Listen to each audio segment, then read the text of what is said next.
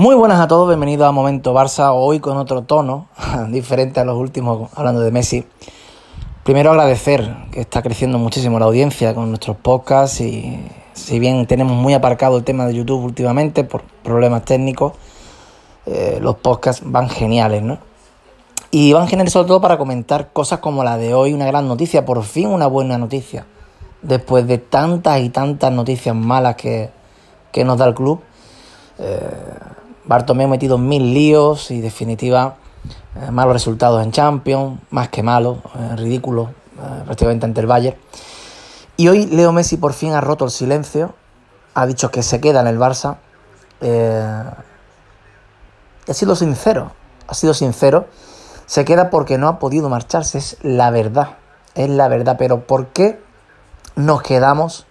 O algunos estáis quedando, yo no, yo no eh, yo cuando lo he leído, la entrevista hoy, he pensado un modo. Pero cuando la he visto, he visto la entrevista, que es lo que yo quería, verle la cara cuando hablaba, verle el tono, verle cómo estaba. No hace falta ser muy listo, gente. Lo habéis visto igual que yo. Habéis visto a Messi en mil situaciones 17 años seguidos.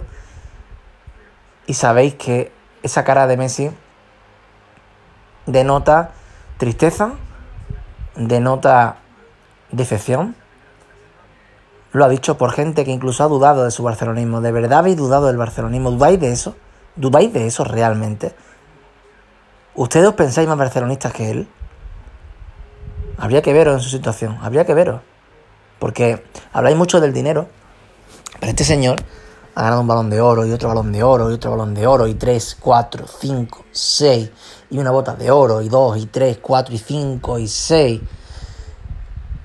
¿Cuántas veces los jeques, los grandes mandatarios de los grandes equipos, los Abramovic de turno, Florentino, ayer sin ir más lejos en el chiringuito, Paco García Caridad le preguntaron a Florentino en su día, en su segunda etapa al Madrid, para dirigir al Madrid, le preguntaron, ¿ficharías Iniesta para presentarte por la, por la segunda etapa? Dice, no, no, si yo me parto la cara, me la parto por Messi. Con ese sí que la lío otra vez. Pero ¿qué pasa? Que con Messi no puedo. No puedo fichar a Messi. Tantos equipos han dicho esa frase. No se puede fichar a Messi. Durante 17 años, gente. ¿Cuántas veces le hemos visto tontear con otros equipos? Irse a, negociar con otros equipos.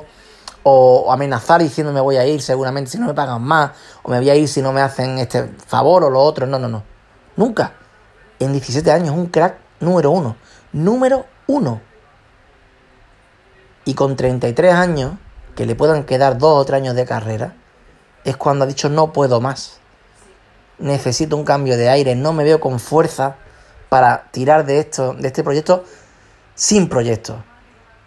Una gente que hoy te, intenta fichar a Xavi y mañana negocia con Pochettino, que no tiene nada que ver con Xavi. Cero. Eso no es, eso no es ir en un camino.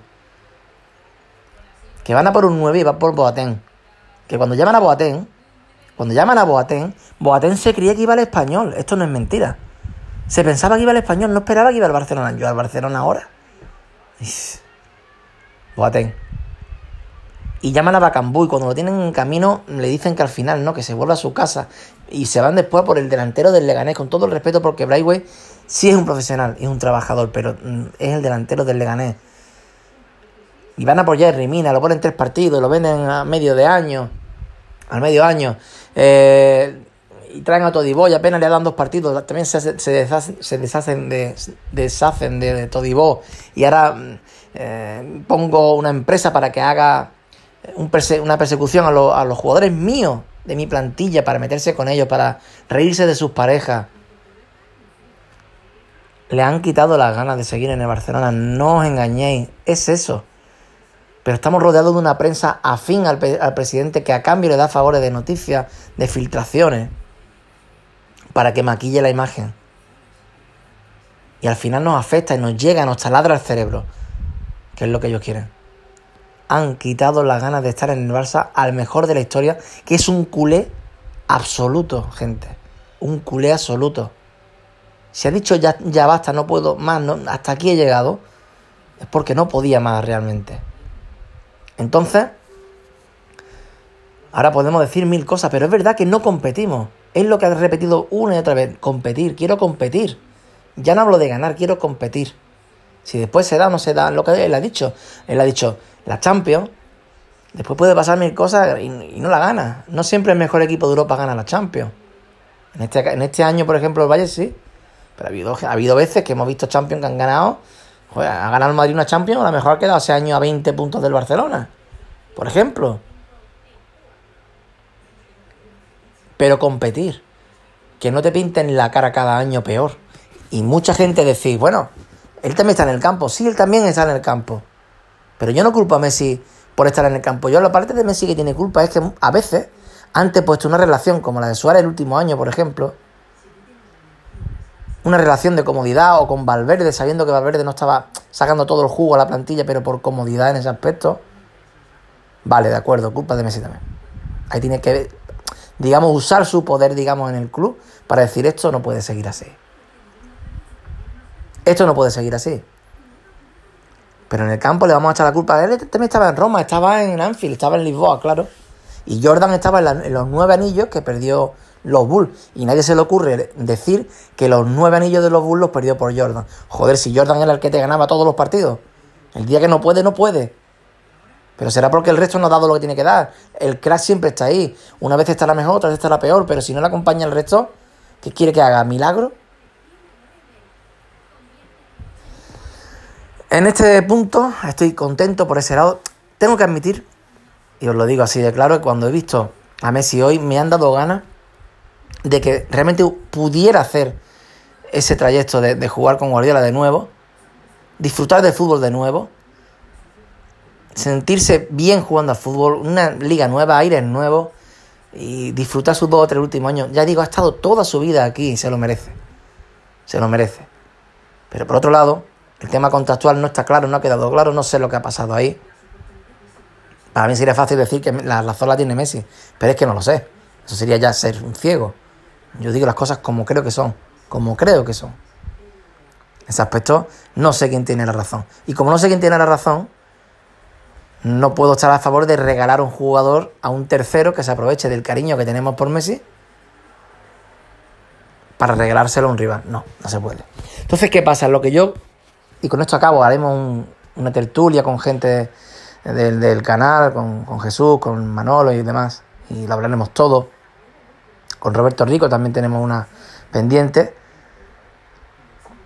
Pero quiero quedarme con una cosa, quiero que, eh, el que el que quiera que lo comparta de ese modo, ¿no?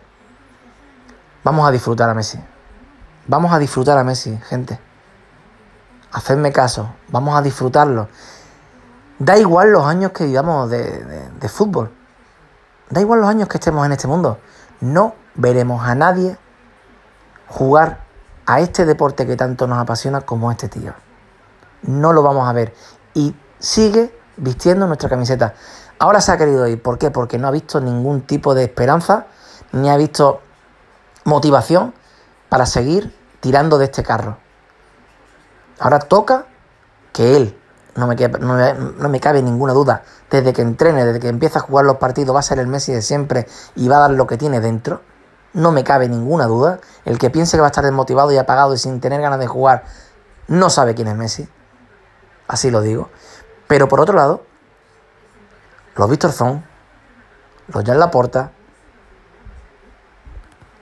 el que sea, el que vaya a salir de presidente, los que vayan a intentar ser presidentes, que empiecen desde ya a trabajar duro. Porque ya, ya hoy, ya van tarde. Que ganen, que ganen y recuperen el tiempo y que hagan lo que tienen que hacer, no para que Messi se quede. Eso tiene que ser el resultado. Que Messi quiera seguir y retirarse aquí, tiene que ser el resultado de que volvemos a tener una dirección, una forma de hacer las cosas, una meta y no ir dando bandazos, como decía hoy Messi, haciendo malabares. Hoy meto Valverde, eh, quito Valverde, pongo a Setién, pero dentro de un mes ya estoy negociando con Kuman antes de, de las derrotas. Todo ida y venida, cinco directores técnicos diferentes en los últimos años, mil millones gastados en jugadores que la mayoría no dan el nivel. El otro día hacían un hilo en, en Twitter y de los fichajes que supuestamente hace los fichajes Messi, el único con el que ha tenido amistad antes de venir era con Fábrega. Y si me apura, con Macherano. A los demás o no los conocía, o los conocía poco, o ni fu ni fa, como se suele decir. Entonces, ¿qué pasa? Hay trabajo por hacer. Ojalá, ojalá Kuman tenga un buen rollo con Kuman, aunque después Víctor Font traiga a Xavi o Laporta traiga a Xavi o intente traer a Guardiola. Esperamos que Kuman tenga buen rollo con él, que sepa llevarlo, que veamos buen fútbol, que, que los resultados acompañen un poquito y que en la oficina se estén haciendo las cosas bien para el próximo presidente, para tener un proyecto. Y que llegue el mes de noviembre y la porta se siente con Messi o Fon se siente con Messi y le diga, mira Leo, este es el proyecto. No para que Messi decida el proyecto, sino para que Messi, que para eso es el, jugador más grande de toda tu historia completa, completa, por cierto está a nueve goles de Pelé, como el jugador que más goles ha metido en un solo club, se lo va a cepillar antes de que llegue diciembre. Que Laporta y Víctor Font se sienten con él y digan, mira, este es el proyecto, el técnico va a ser Xavi, el director técnico va a ser Puyol.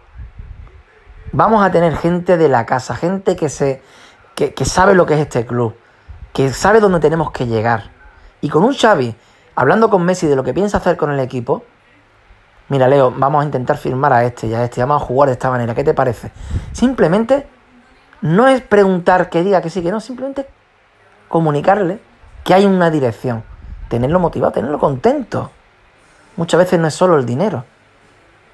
Tú puedes ganar mucho dinero y estar amargado. Entonces tengo la esperanza de que Kuman haga una buena temporada y que una vez termine,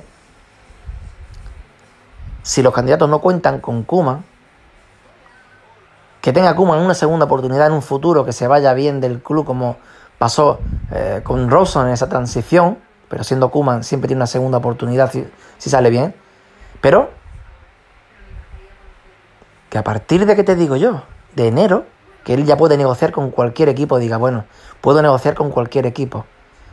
Pero donde estoy, estoy hablando con Xavi y me está explicando lo que quiere hacer con el equipo.